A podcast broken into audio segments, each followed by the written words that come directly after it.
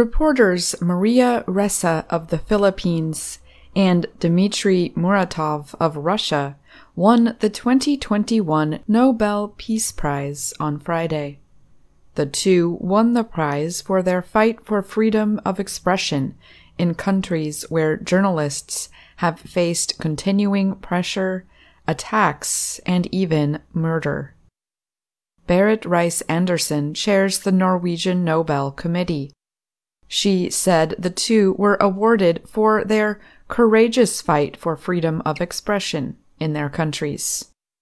Reiss-Andersen added, They are representatives of all journalists who stand up for this ideal in a world in which democracy and freedom of the press face increasingly adverse conditions. She added, Free, independent, and fact based journalism serves to protect against abuse of power, lies, and war propaganda. Ressa is the first winner of a Nobel Prize in any field from the Philippines. The Nobel Committee noted that in 2012, Ressa co founded Rappler, the news website has centered critical attention on what the Nobel Committee called President Rodrigo Duterte's controversial, murderous anti drug campaign in the Philippines.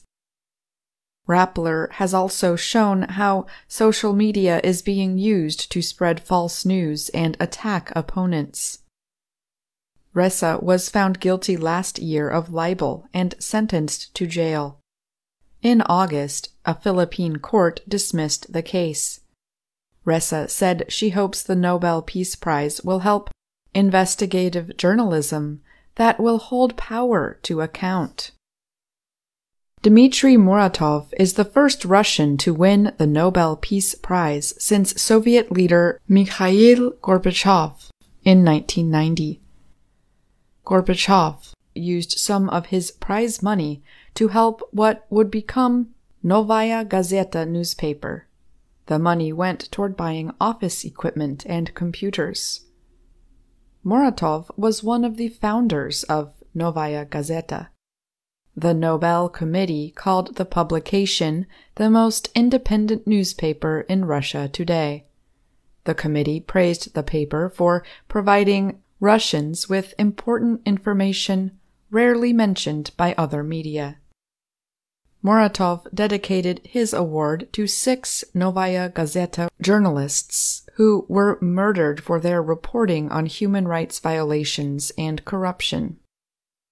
He said, Igor Domnikov, Yuri Shchekochikhin, Anna Politkovskaya, Stas Markelov, Anastasia Baburova, Natasha Estemirova, these are the people who have today won the Nobel Prize. The Committee to Protect Journalists reported that 17 media workers were killed in the Philippines over the past 10 years. 23 were killed in Russia, the group reported. The French group Reporters Without Borders, or RSF, has worked with Ressa and Muratov to defend journalism in their countries.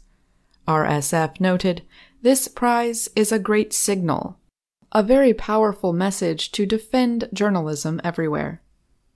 Reiss-Andersen told Reuters that she believes the awards will force leaders of both the Philippines and Russia to defend the present situation. She added, I am curious how they will respond.